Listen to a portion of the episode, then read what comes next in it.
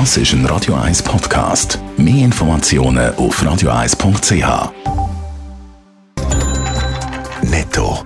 Das Radio 1 Wirtschaftsmagazin für Konsumentinnen und Konsumenten wird Ihnen präsentiert von Blaser Greinicher. Wir beraten und unterstützen Sie bei der Bewertung und dem Verkauf von Ihrer Liegenschaft.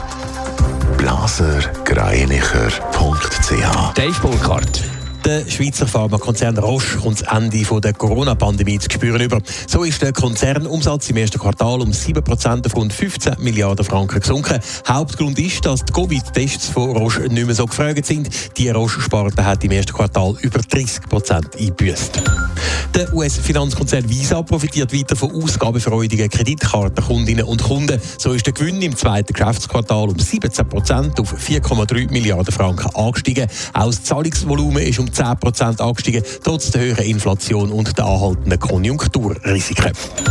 Der Tabakkonzern British American Tobacco ist zu einer Buß von umgerechnet 570 Millionen Franken verurteilt worden. Das, weil der britische Konzern illegal Tabakprodukte auf Nordkorea verkauft hat. Damit verstoßt der Tabakmulti laut dem US-Justizministerium gegen US-Wirtschaftssanktionen. Vor fünf Wochen hat Credit Suisse vom Bund, Nationalbank und UBS müssen gerettet werden. Jetzt zeigt sich, dass die letzten Krise- und Notfallpläne von der CS, von der Finanzmarktaufsicht FINMA, gute Noten bekommen, Dave Burkhardt.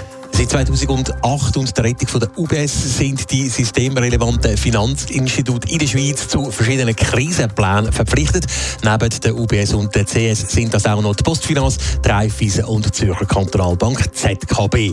Beim sogenannten Recovery Plan müssen die Banken aufzeigen, wie sie sich selbstständig können sanieren können. Und beim Notfallplan geht es darum, dass die Teile der Bank, die für die Schweiz systemrelevant sind, den Untergang vom Mutterhaus könnten überleben. Und bei der CS kommt die Finanzmarktaufsicht FINMA eben zum Schluss, dass die beiden Pläne Ende letztes Jahr genehmigt und umsetzbar sind. Die FINMA betont aber auch, dass Dokumente bereits Mitte letztes Jahr eingereicht worden sind und spätere Ereignisse wie zum Beispiel CS übereinander und UBS im Bericht eben nicht berücksichtigt worden sind. Und trotzdem wird FINMA aus dem Fall CS Lehren ziehen. Ja, es ist klar, dass wir aus dieser CS-Krise die richtigen Schlüsse müssen ziehen für die künftige Krisenvorbereitung von systemrelevanten Banken in der Schweiz, heisst in der Mitteilung von der FINMA. Und sie werden ihren Beitrag leisten, dass das auch wirklich passiert. Aber die FINMA betont aber auch, dass die Ereignisse rund um CS aufgezeigt haben, wie wichtig konkrete Vorbereitungen für den Krisenfall sind. So haben die Behörden mit dem Sanierungs- und dem Notfallplan Optionen auf dem Tisch gehabt,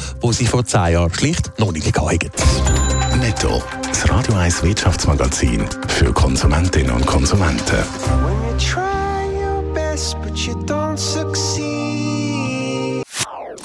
Das ist ein Radio 1 Podcast. Mehr Informationen auf radio1.ch.